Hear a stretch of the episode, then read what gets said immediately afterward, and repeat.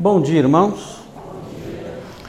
Irmãos, antes de entrar aqui no texto de Atos, hoje nós vamos terminar Atos 13, 42 a 52, e aí termina o capítulo 13.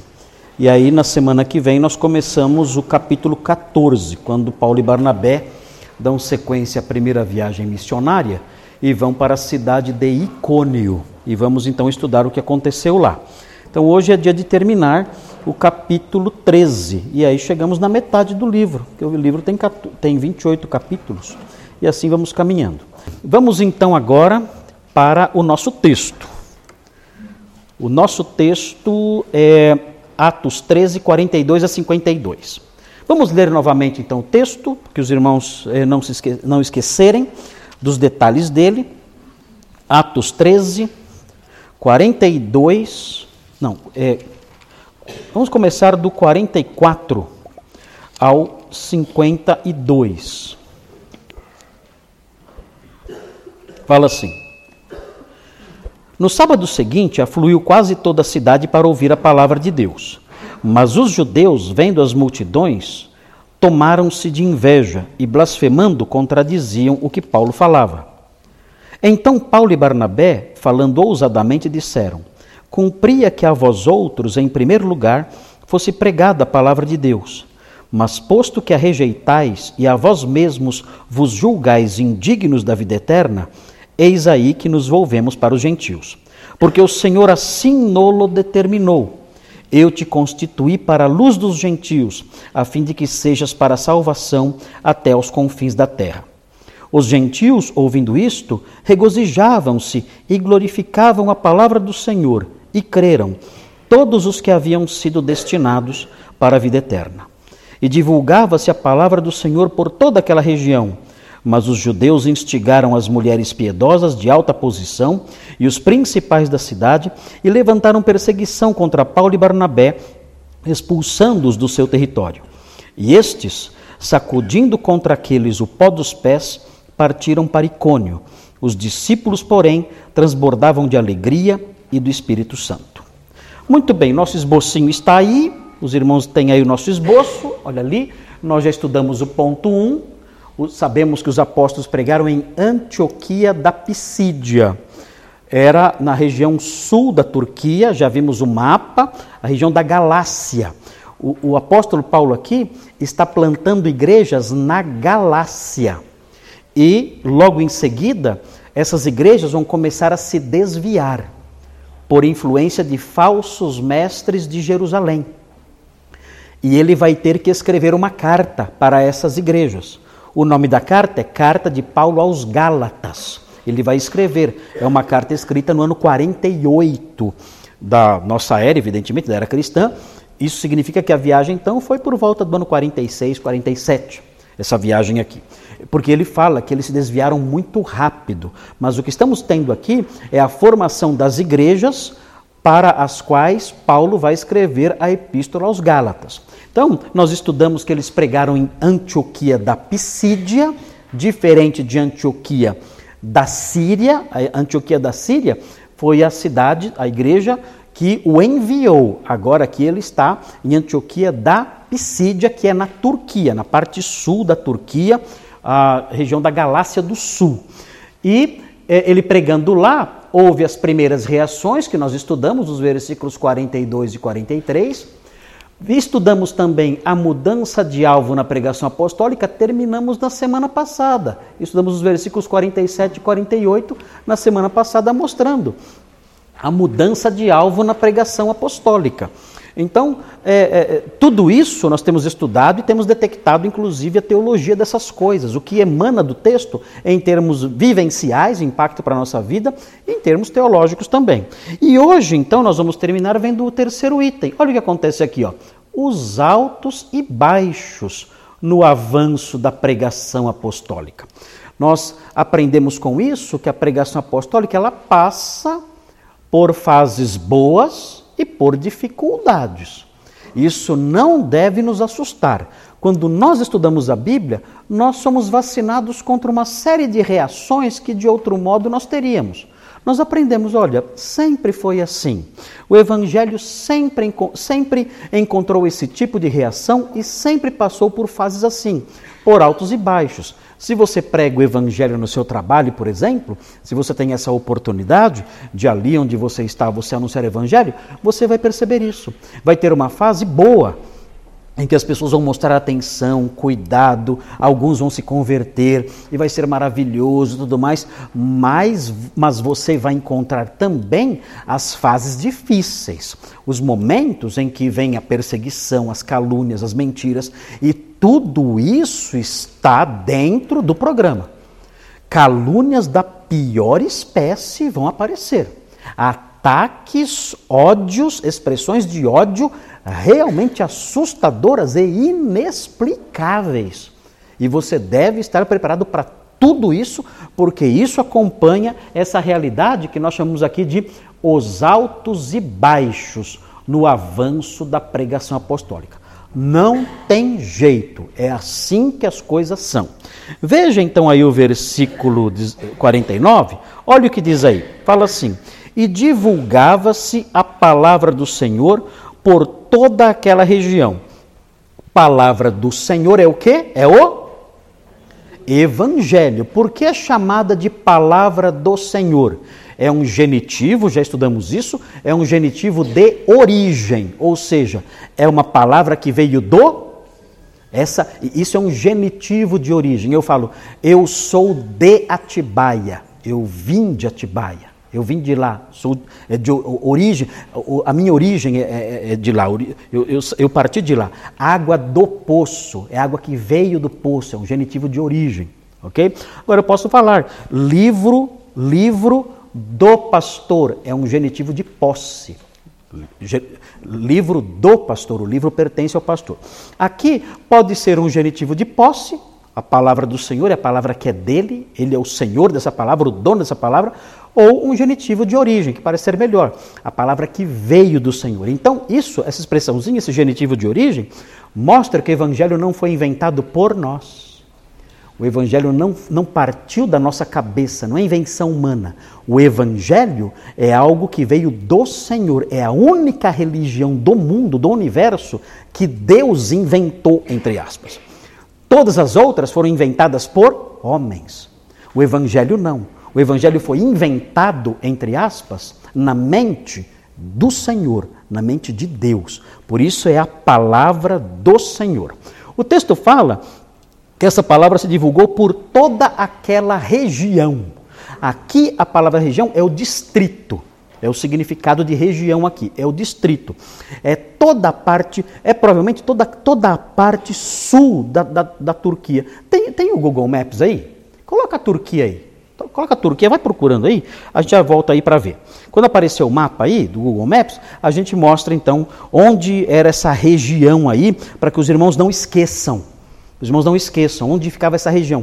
Aqui, o distrito de Antioquia da, da, da Pisídia era, era a, a, uma região onde ela, onde ela exercia uma forte influência, porque Antioquia da Pisídia era uma cidade influente. Era uma cidade até, até grande para os padrões da época. Não muito grande, né? Mas era uma cidade de, de certa relevância na época, naquela região. Daqui a pouquinho apareceu lá já. Olha aqui, ó. Olha aí. Antioquia da Pisídia ficava, quer ver? Ó, aqui subindo aqui, ó. Subindo aqui, aqui para cima, aqui, ó, mais menos aqui assim. Aqui assim. Então a região de que estamos falando é essa região aqui, ó. Essa aqui é a região. A palavra se espalhou por essa região aqui. Diminui até mostrar o Brasil, para a gente ver onde nós estamos. Até mostrar o Brasil. Cadê o Brasil? Cadê o Brasil? Cadê o Brasil? Fica aí. É aqui, aqui. Olha o Brasil aqui. Ó. Olha o Guarulhos aqui. Ó. aqui. E aqui, olha lá. É longe, né? É bem longe, né? Olha lá. Que é a Turquia. Também chamado de Anatólia. Antigamente chamavam de Anatólia. Anatólia. É, e, e, as viagens missionárias de Paulo foram, foram aqui a, princípio, depois vieram aqui para Macedônia, aqui em cima, depois desceram para a Grécia, ele ficou aqui. Ó. O apóstolo Paulo viajava aqui assim. Ó. O apóstolo Paulo viajava aqui, ó, nesse miolo aqui. Ó. Ele queria ir, depois ele foi para cá, depois ele foi para cá. Mas ele queria ir para, vai para lá, para a Espanha. Ele queria, vai mais, aqui, ó. E queria vir para cá, para Espanha. A gente não sabe se ele foi. Ele chegou até aqui, ó, até Roma. Ele chegou. Então volta lá para a Turquia, deixa aí o mapinha. Aqui, essa regiãozinha aqui, Galácia do Sul. Aqui é a região onde ele está é, pregando evangelho, impactando aí a vida das pessoas com essa mensagem maravilhosa que é a palavra do Senhor.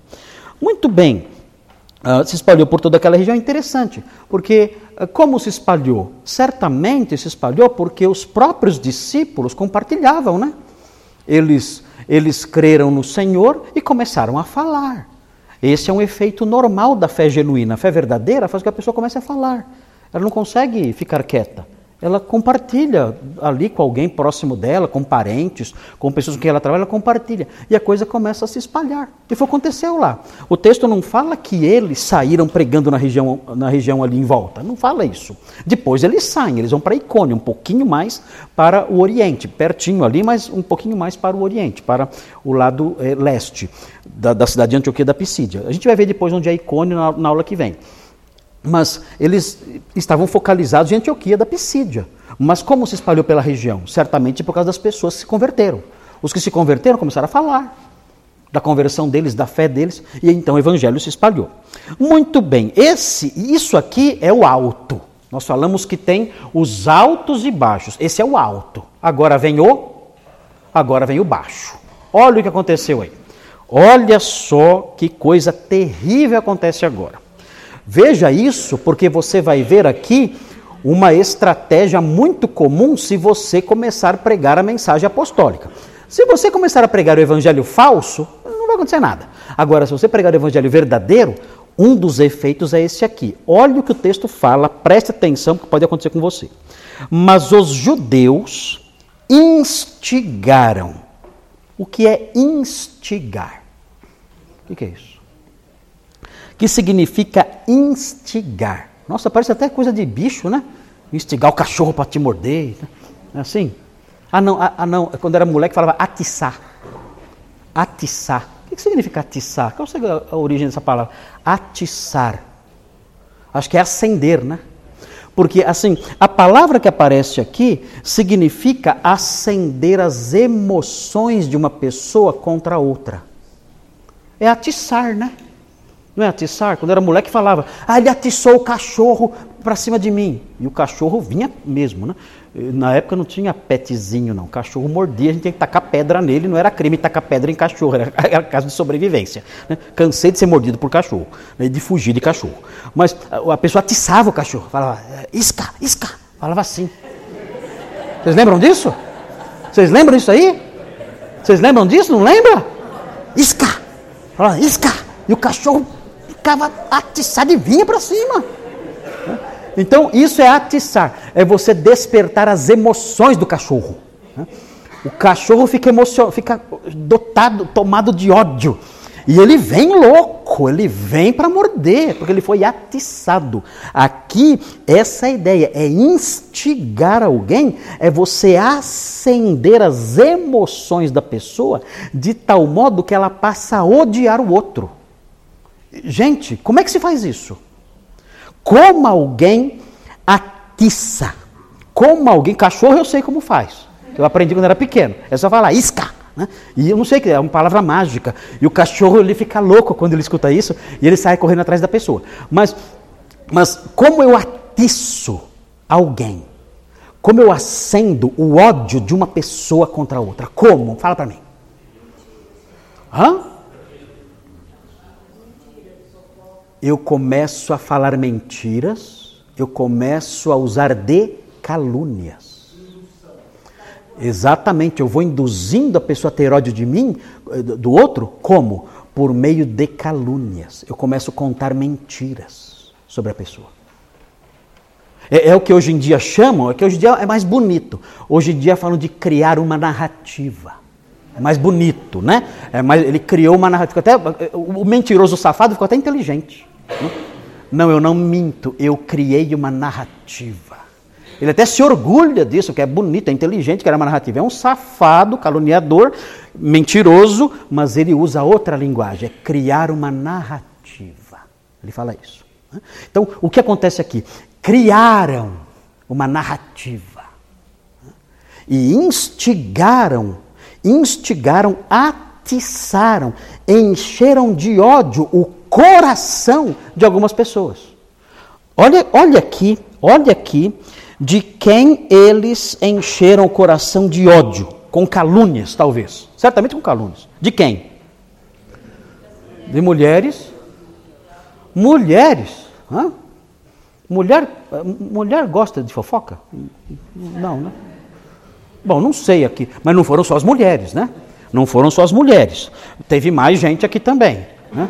Menciona aqui primeiro as mulheres, eram mulheres, o texto fala que elas eram mulheres piedosas. Nossa, mas eram santas. Hã?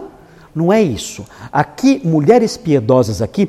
Lembra que eu falei para vocês que na sinagoga tinha os judeus, os prosélitos, que eram gentios circuncidados, e tinha os tementes a Deus, que eram as pessoas que frequentavam a sinagoga interessados na lei? Pois bem, as mulheres, claro que não podiam eh, ser circuncidadas, elas se envolviam no grupo dos tementes a Deus. Elas frequentavam a sinagoga interessadas no conhecimento da lei. Não é que aqui elas eram piedosas, santinhas, não é isso. Aqui é o sentido técnico da palavra.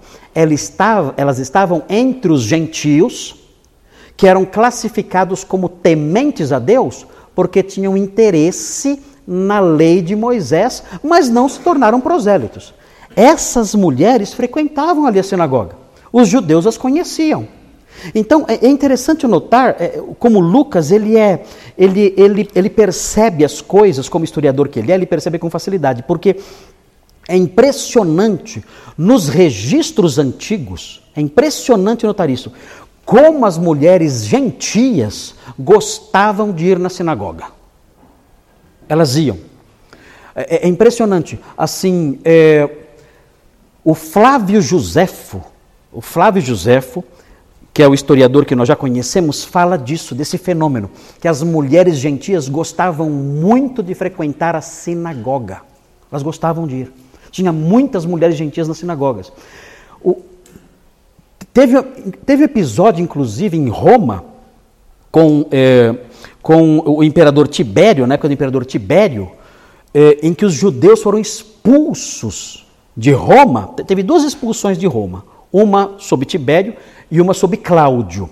Essa de Cláudio, o livro de Atos fala sobre a expulsão. Inclusive, Priscila e Áquila tiveram que sair de Roma porque o imperador Cláudio expulsou os judeus de Roma na época dele. Mas antes disso, o imperador Tibério também expulsou os judeus de Roma. E ele expulsou os judeus de Roma, de acordo com os historiadores, porque quatro judeus, sabendo da, da, da simpatia que mulheres da nobreza tinham pelo judaísmo, é, enganaram uma mulher chamada Fúvia, era uma mulher de dinheiro, que tinha dinheiro, e pegaram o dinheiro dela dizendo que iam mandar o dinheiro para Jerusalém e guardaram o dinheiro para eles. Eram quatro judeus pilantras. Olha só. E a mulher, encantada com os ensinos judaicos e achando que esses quatro eram mestres do judaísmo, eram rabis, ela, ela deu dinheiro para eles. Quando o marido percebeu isso, acontece, aconteceu aquilo que acontece quando a mulher entra para a igreja universal. Né? Eh, o que você fez? Você deu o nosso carro? Né? Então, enfim, tarde demais. Aí, o, o, marido reclamou com o imperador, que eles eram de alta classe. O imperador fez o quê? Expulsou todos os judeus de Roma. Todos. Fora todos os judeus daqui. Todo mundo pagou o pato por causa de quatro pilantras. Expulsou. Depois eles foram voltando devagarinho, né? Que tinha que vender as coisinhas deles, foram chegando, não tinha como controlar isso. Não tem como. Então foram voltando. Mas isso mostra o quanto as mulheres eram atraídas pelo judaísmo. O João Crisóstomo, no quarto século, ele escreveu vários sermões contra os judeus. É, é assustador. Não tem português. Mas se você algum dia acessar isso e ler os sermões de João Crisóstomo contra os judeus, meus irmãos, Acho que até o Hitler ia falar assim, ó, para com isso aí, que está pegando, tá pegando pesado demais com esses judeus. Mas, irmãos, é demais. Ele desce o porrete nos judeus. A gente consegue perceber o antissemitismo surgindo na igreja nessa época, já antes tinha surgido já, mas é forte demais. E ele fala o seguinte, olha, as mulheres, as mulheres estão indo muito na sinagoga. Ele fala. Ele fala nos sermões. Ele fala, é um problema sério isso, as mulheres vivem lá na sinagoga. Então parece que havia uma atração, não sei por quê. Por que será que a mulher dos tempos pagãos tinha atração para a sinagoga? Alguém pode sugerir alguma coisa? Por quê? Por quê? Eu, eu acho, eu acho que é porque na lei mosaica a mulher é muito mais respeitada do que no paganismo. Acho que é isso. No paganismo a mulher era o quê? Um bicho, uma coisa. No judaísmo não. No judaísmo Deus criou o homem e a mulher e, e, e disse que ela era uma auxiliadora que lhe era correspondente. Então, havia um, um, respeito à mulher, e há um respeito à mulher no, no, Antigo Testamento que nenhum lugar, nenhuma religião do mundo antigo atribuía a ela. O marido podia matar a mulher no paganismo se quisesse. Além disso, os cultos pagãos eram muito imorais. Como é que uma mulher decente ia frequentar um culto pagão? Era muito imoral o culto pagão. Eram, eram cultos que envolviam práticas sujas, práticas sexuais durante o culto, durante a adoração. A mulher decente, não ia se envolver nisso. Então, talvez esses dois fatores expliquem a presença de mulheres na sinagoga, um número grande de mulheres na sinagoga. E elas estavam lá. E o que aconteceu? Os, os líderes da, da, da sinagoga, os judeus da sinagoga, foram lá e começaram a dizer calúnias contra os apóstolos e acenderam ódio delas. Agora, note bem, até aí tudo bem. Agora, notem bem, elas eram só mulheres piedosas? Veja a sequência. Elas eram o que mais? Hã?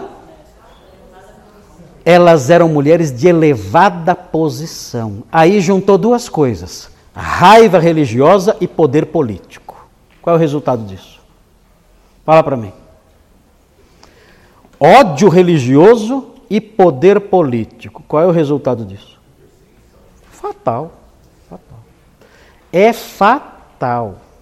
Se juntar as duas coisas, ódio da religião e poder político, pode esperar. Vai ter perseguição. É por isso que nós, os cristãos, abrindo um parênteses aqui, temos que ser cuidadosos no campo da política. Se você conhece, você sabe de algum candidato, seja o que for, vereador, prefeito, o que for, que ele tem raiva do cristianismo e dos valores cristãos, não dê poder para essa pessoa. Porque isso, você não sabe onde isso pode chegar. Ah, mas só um vereadorzinho lá. Ah, mas só uma... Você não sabe. Você não sabe. Aquele, aquela pessoa pode ter uma influência que pode prejudicar o avanço da fé. Os judeus procuraram aquelas mulheres porque eles sabiam que se elas odiassem a fé cristã, com a influência que elas tinham como sendo pessoas de alta posição, elas poderiam causar muito dano ao cristianismo. Então, muito cuidado com isso. Esse discurso, ah, não, não tem nada a ver igreja com política, ó, não tem mesmo, não tem mesmo. E nós não temos que nos envolver com essas coisas. Mas nós temos que saber: ódio religioso casado com poder político, quem paga o pato é a gente. E foi o que aconteceu aqui. Olha como isso é verdade quando você vê a sequência. Quem mais, além das mulheres, é, foram instigados? Quem mais? Os? Os principais da cidade. Quem eram os principais da cidade? Os magistrados. Os juízes ali. Já pensou você ter um juiz no Brasil que tem raiva do cristianismo? Nós estamos fritos, se isso acontecer algum dia. Não pode rir que vai preso, hein? Gente, eh, isso aqui, esse poder político na mão desses homens, somado ao ódio contra o cristianismo, vai ter reflexões, vai ter reflexos na vida da igreja. E aqui acontece isso. Os principais da cidade, olha o que eles fizeram. Diz aí o texto: somou ódio religioso com ah, poder político. Resultado: levantaram perseguição contra Paulo e Barnabé. Aqui não dá detalhes né, de como isso aconteceu. Aqui não dá detalhes de como isso aconteceu. Só fala que teve perseguição. Note, na sequência, fala que levantaram perseguição contra Paulo e Barnabé, expulsando-os do seu território. A perseguição chegou a esse ponto de expulsar a pessoa. A pessoa foi banida, foi cancelada, foi banida, foi expulsa do território. Vocês não vão mais ouvir essa pessoa falando aqui. O apóstolo Paulo e Barnabé não serão mais ouvidos aqui. Eles serão expulsos e não poderão mais entrar aqui nessa cidade. Foi a medida que tomaram. Agora, nós não sabemos se foi só isso. Só se chegaram para eles e disseram: olha, vocês têm que ir embora daqui. Não sabemos.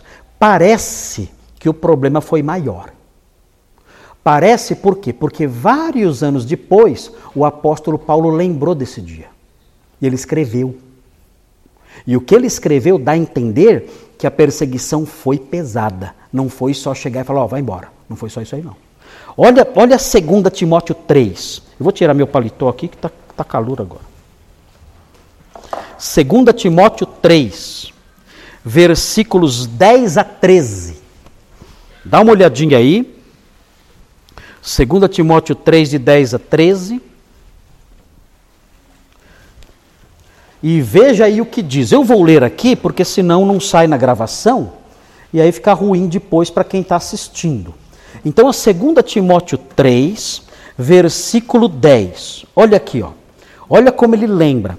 Aqui ele escreveu no ano 60 e 63, 64. Quanto tempo depois?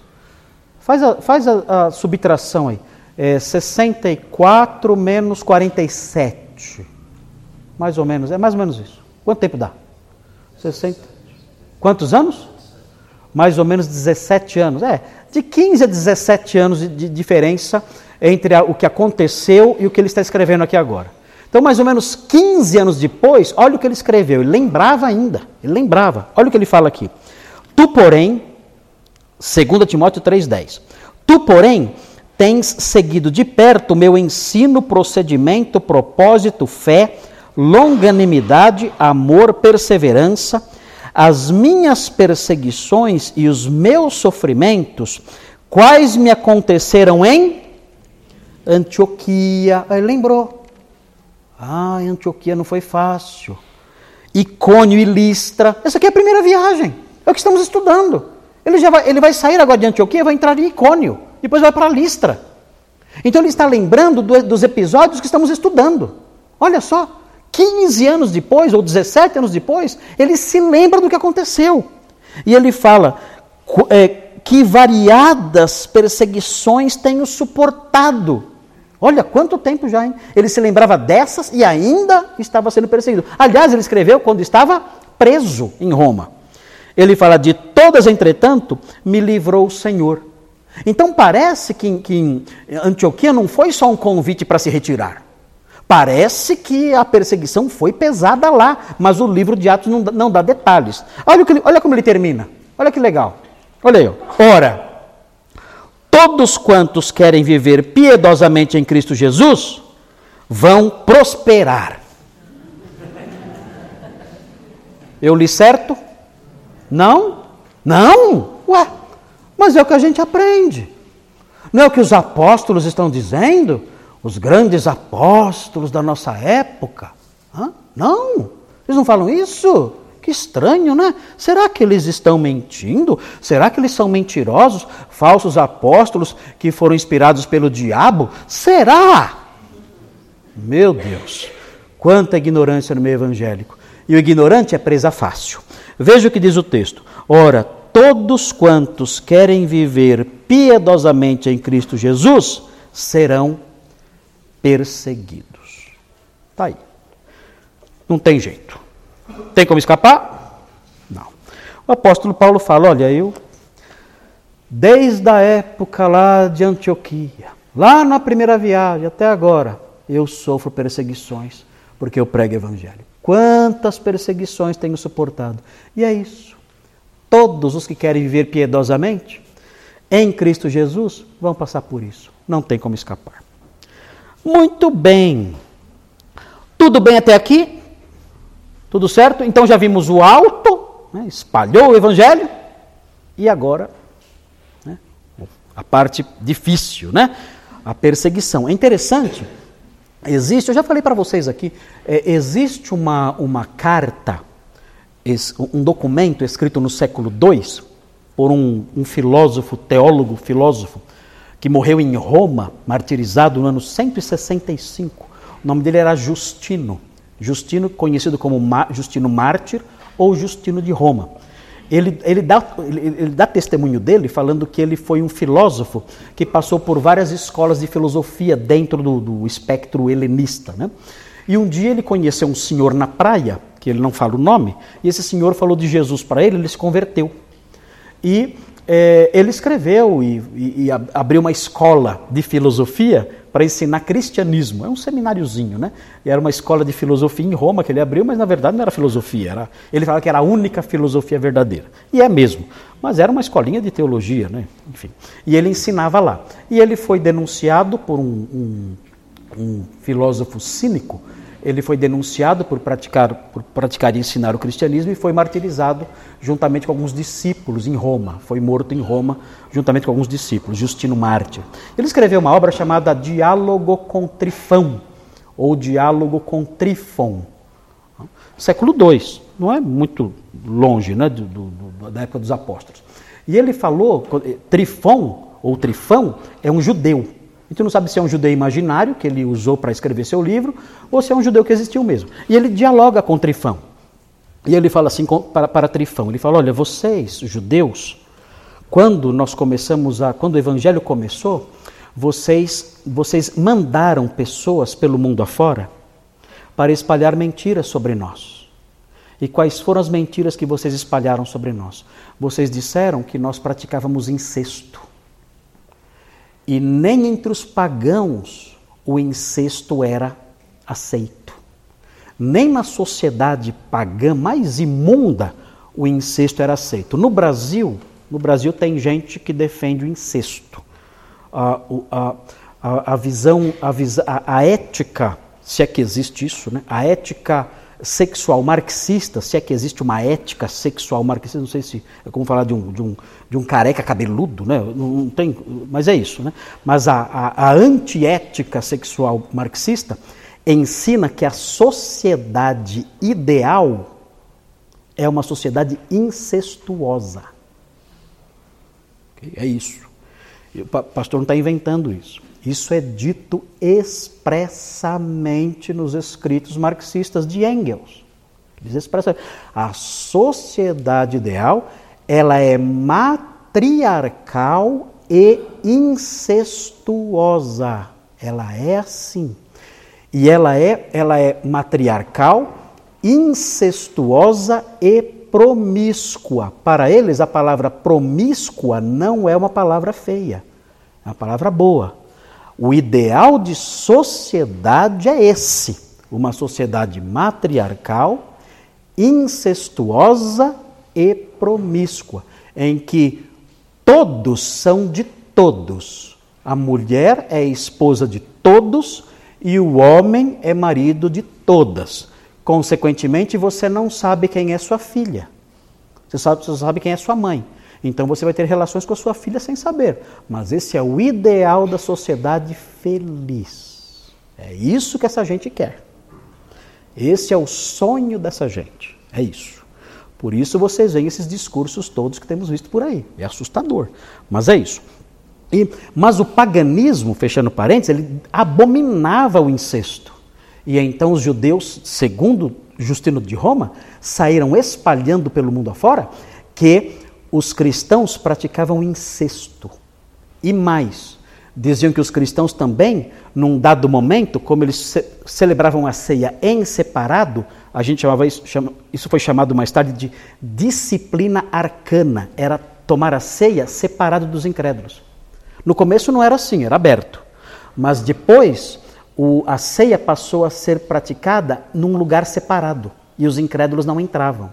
Então passaram a dizer que na ceia, nesse modelo da disciplina arcana, como era chamado, nesse modelo eles pegavam uma criança, matavam a criança, um recém-nascido, E isso era fácil achar, era fácil achar crianças recém-nascidas nos muros das cidades, que as mães que não queriam seus filhos, elas tinham os bebês e deixavam em cima dos muros ou nas florestas para serem devorados pelas feras. Então era fácil achar bebê. Achar bebê no lixo.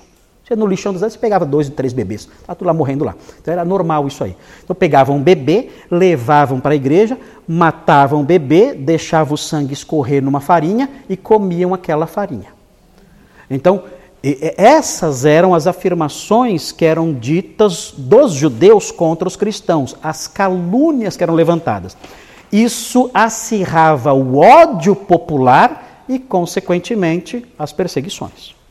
Então, nós não sabemos que tipo de calúnia foram levantadas, foi levantada eh, por esses, por esses judeus aqui. Mas no século II as calúnias eram essas os banquetes orgíacos, incluindo incesto e também antropofagia. É demais? É demais?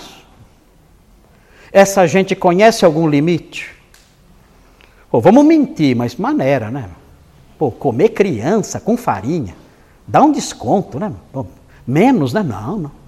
Não tem limite.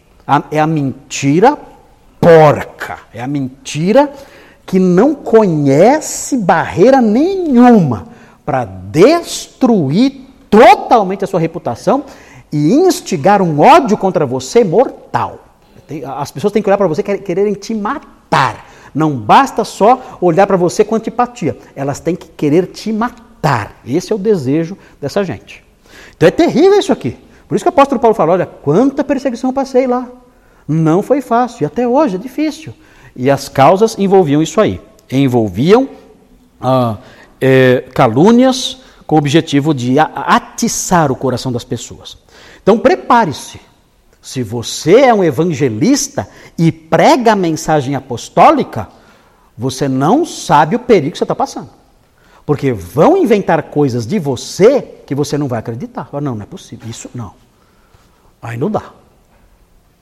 Não tem cabimento. Não tem cabimento. Mas é isso. Não tem limites. Muito bem. Prosseguindo aqui. Dá tempo? Oh, dá tempo sim. 51. Olha aí. E estes, olha só, expulsando-os do seu território, né? E olha o que eles fizeram. Olha aqui, ó. E estes, sacudindo contra aqueles o pó dos pés. Como assim? Como é que eu sacudo o pó dos pés? Tem que tirar o sapato né, e bater, né? Mas tá bom. o que significa isso?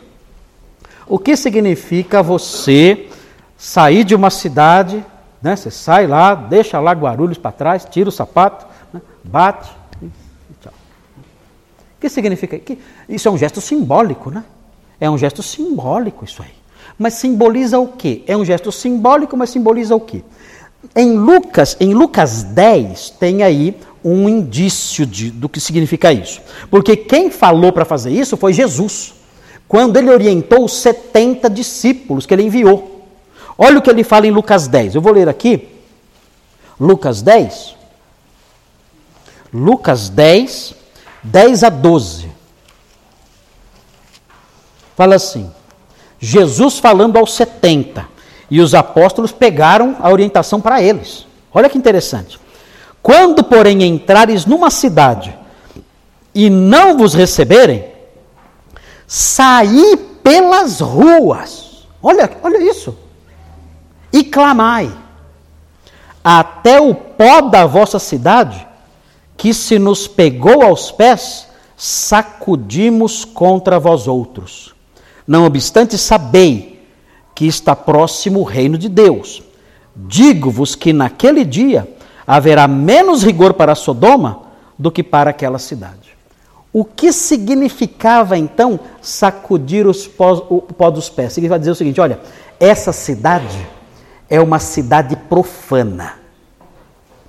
Eu não quero, eu não quero nem andar com o pó dessa cidade nos meus pés. É uma cidade profana, é uma cidade inimiga de Deus, e essa cidade vai vai experimentar a fúria do Senhor.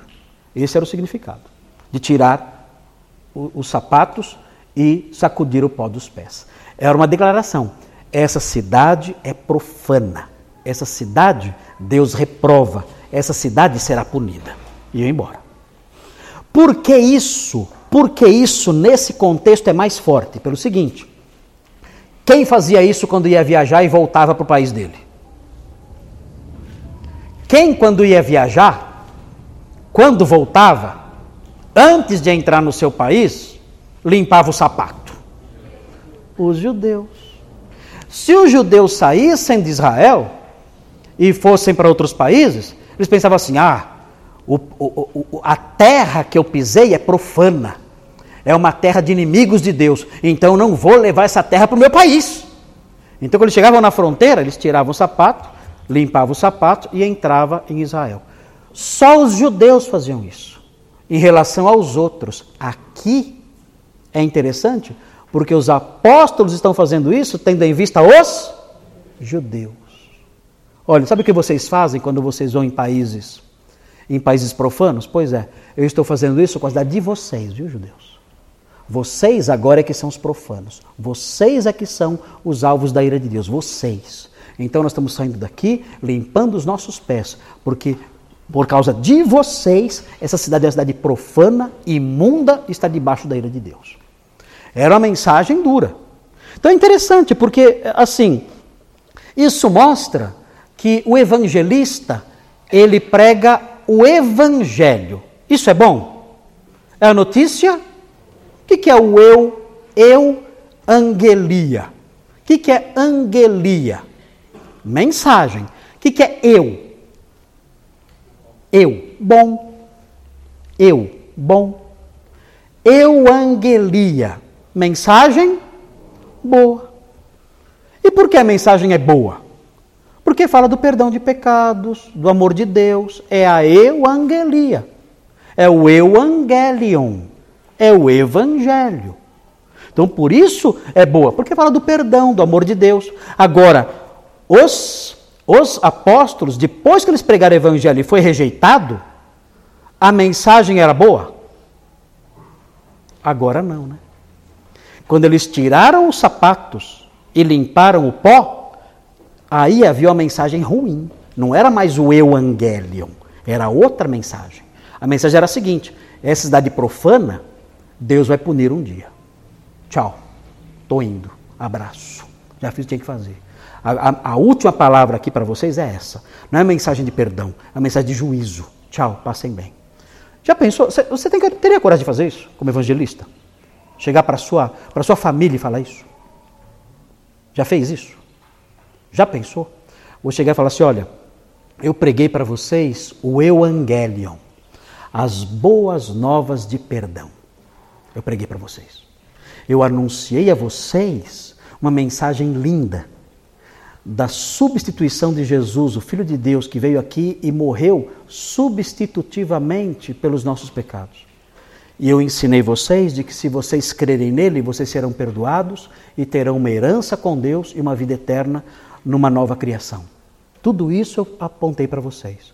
Vocês zombaram, vocês atacaram, vocês me caluniaram, vocês me perseguiram, vocês se tornaram meus inimigos. Então agora a minha mensagem é outra. Agora, agora não é mais o Evangelion. Agora a minha mensagem é outra. O que eu vou dizer para vocês agora é que a ira de Deus está sobre esta casa. A ira de Deus, esta casa é uma casa profana. A casa em que vocês moram é uma casa profana.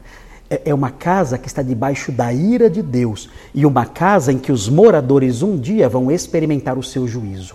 Passem bem. Tchau. Já fizeram isso alguma vez? Tem que ser bom, hein? Tem que ser bom. Mas era o que os apóstolos faziam.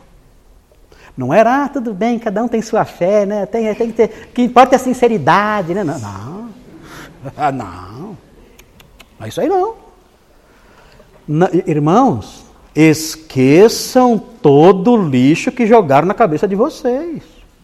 Esqueçam todo o lixo que o politicamente correto, isto sim lixo, jogaram na cabeça de vocês. Esqueçam. Esqueça isso aí. Isso aí não presta. Isso, isso aí não é a verdade bíblica.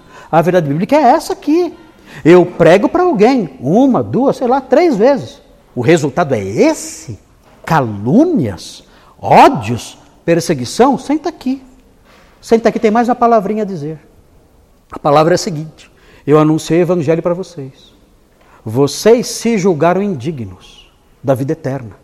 Vocês próprios se julgaram indignos. Então, o que eu devo dizer agora é que a, a ira de Deus está sobre esta casa. A ira, de, o juízo de Deus está contra esta casa. Vocês, esta casa é uma casa profana. Essa casa é uma casa de inimigos da verdade. E saibam disso com certeza. Um dia o juízo de Deus cairá sobre cada morador dessa família. É isso. Tchau. Acabou o Natal. Acabou a reunião do Natal. Mas é isso aí. Não tem, não, não tem, irmãos, não tem aquela, ah, veja bem, cada um. Não, não é assim. É claro, queridos, para chegar nesse ponto, você não vai chegar né, para alguém e falar, você aceita Jesus, mãe? Ah, agora não. Ah, então a ira de Deus. Mesmo. Para fazer isso, para fazer isso tem que haver uma, uma caminhada, né? Para chegar nesse ponto tem que haver uma jornada. É, isso aqui é muito grave, isso aqui. É muito sério isso. Dizer isso para alguém, isso é muito pesado. É muito. Tem que haver uma historiazinha antes, né? Tem que haver ali todo um trabalho antes de chegar nesse ponto. Mas se chegar nesse ponto, nós temos que ter coragem de falar. Sim, temos que ter coragem de falar e dizer exatamente isso. Olha, eu lamento muito, isso não traz alegria nenhuma no meu coração.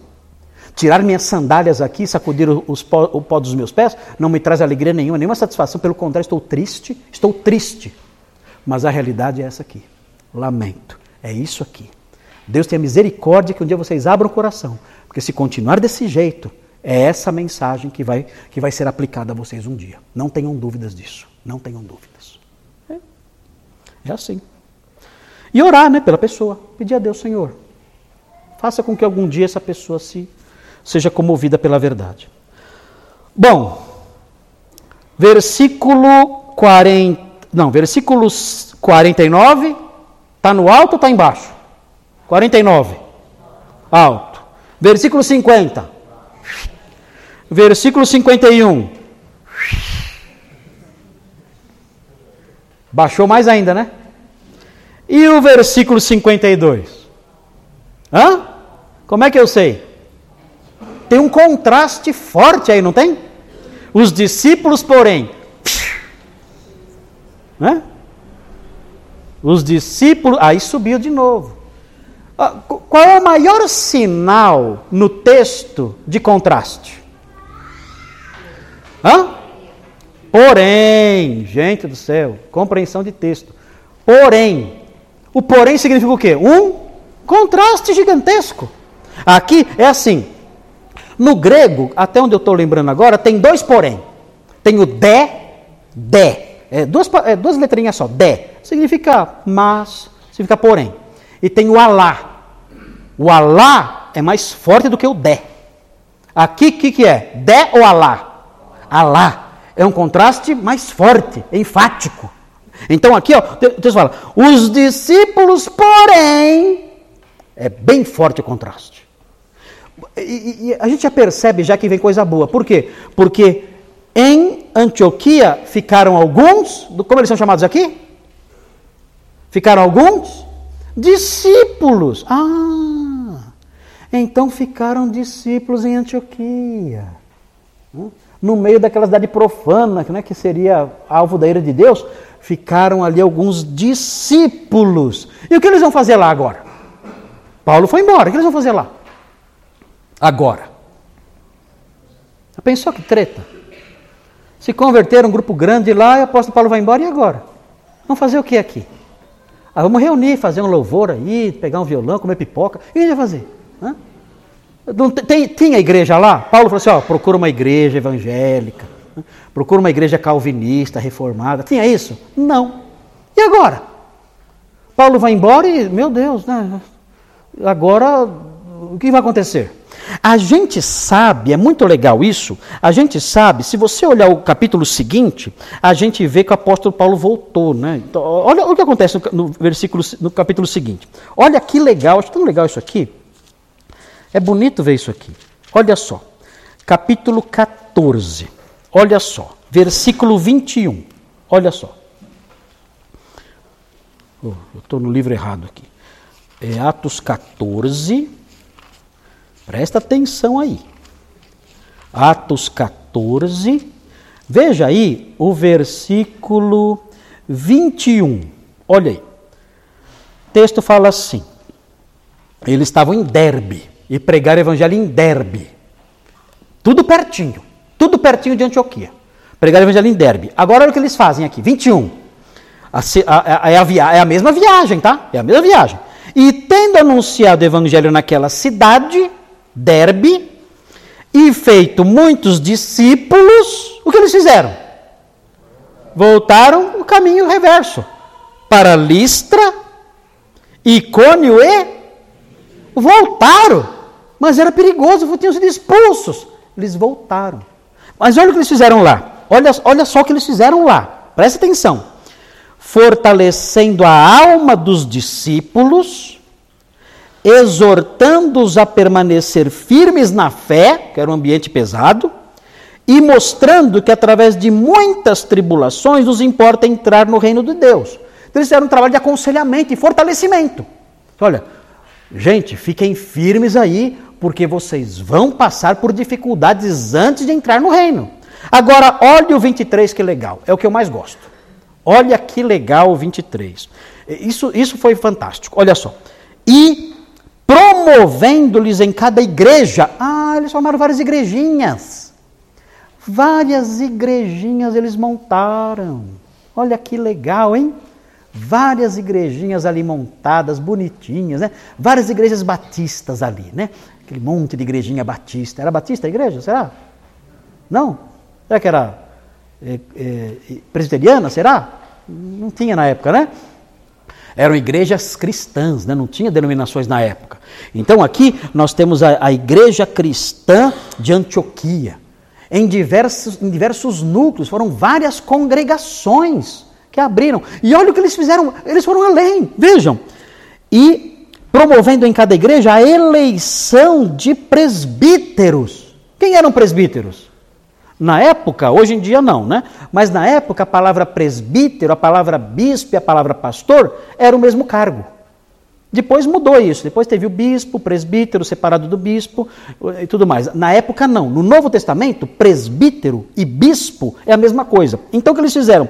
Eles elegeram, eles promoveram a eleição de presbíteros. Reuniram a igreja falaram assim: ó, vocês têm que escolher um pastor. Quanto tempo eles tinham de convertido? Meses. Tem que escolher um pastor. E agora? Hã? E agora? Quem eles iam escolher? A, a Bíblia fala que o pastor tem que, tem que querer ser pastor. Não pode ser, ah, eu não quero, e ah, não, você vai ser. Não pode ser assim. O, alguém tem que aspirar o episcopado. E tem que ter alguns requisitos, né? O apóstolo Paulo, ele coloca depois nas suas cartas, nas pastorais, ele coloca os requisitos do episcopado. Então, certamente, eles olharam isso aqui. Você olha, é, que, quem preenche essas condições e quem vocês querem que seja pastor aqui? Todos novos convertidos. Eu acho que eles escolheram, tinha, a igreja tinha judeus e gentios. Não tinha? Que judeus se converteram e gentios também. Eu acho que eles escolheram algum judeu. Por quê? Porque eu, porque eu, eu acho que a igreja escolheu um judeu. Por quê? Porque o judeu já tinha, já tinha seminário. O judeu já tinha seminário. O judeu já conhecia a escritura de cabo a rabo. O pagão conhecia o quê? O que o pagão sabia? Como chamava o filho de um judeu? Isaac, né? Jacó. Como era o nome dos filhos do, dos pagãos? Zeus, Afrodite. Ah, sai fora. Já vê, está tá, tá aqui. Né? Não dá. Né? Então, já certamente escolheram o judeu porque ele, o judeu conhecia a Bíblia. Então era a pessoa mais habilitada para explicar as coisas. Então eu acho que foi assim. escolheram pastores assim. Então formaram-se igrejas lá, com esses discípulos. Muito legal isso aqui. É muito legal. As primeiras igrejas lá. Agora vejam, o versículo continua no alto. Vai lendo aí. Os discípulos, porém, continuam no alto. Vê, transbordaram de alegria. Era uma igreja triste no meio daquela cidade ruim ou era uma igreja alegre? Uma igreja alegre. Por quê? A cidade era ruim. A cidade era suja. A cidade era inimiga. Por que eles eram alegres? Por quê? Quem sabe? Hã? O texto fala na sequência que eles estavam cheios do Espírito Santo, mas qual é o motivo da alegria de um cristão? Por que o cristão fala, olha, eu sou uma pessoa alegre? Por quê? Eles receberam a salvação em Cristo, eles tinham uma esperança de vida eterna, eles tinham perdão de pecados. Gente, o que eles precisavam mais?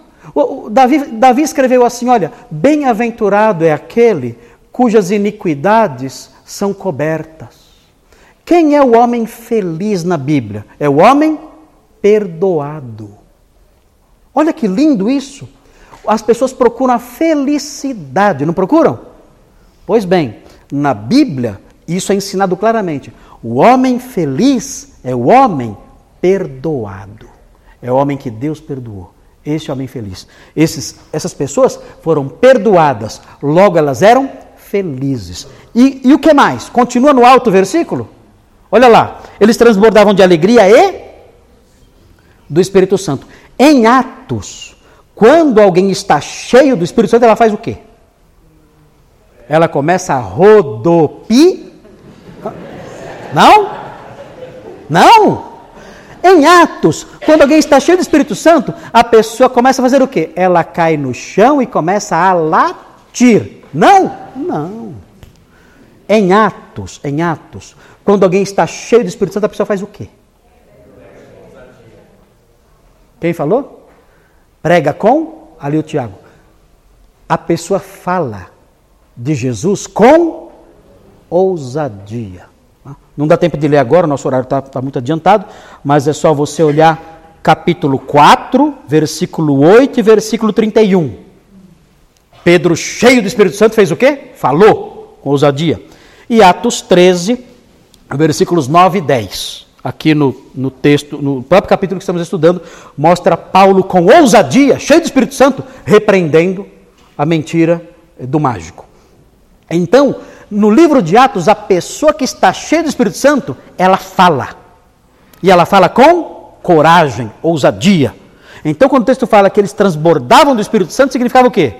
Que além de ser uma igreja alegre, era uma igreja que evangelizava pregava e anunciava a verdade a todos os que apareciam ali diante deles. Então isso é muito lindo. A história de Antioquia terminou embaixo ou terminou em cima?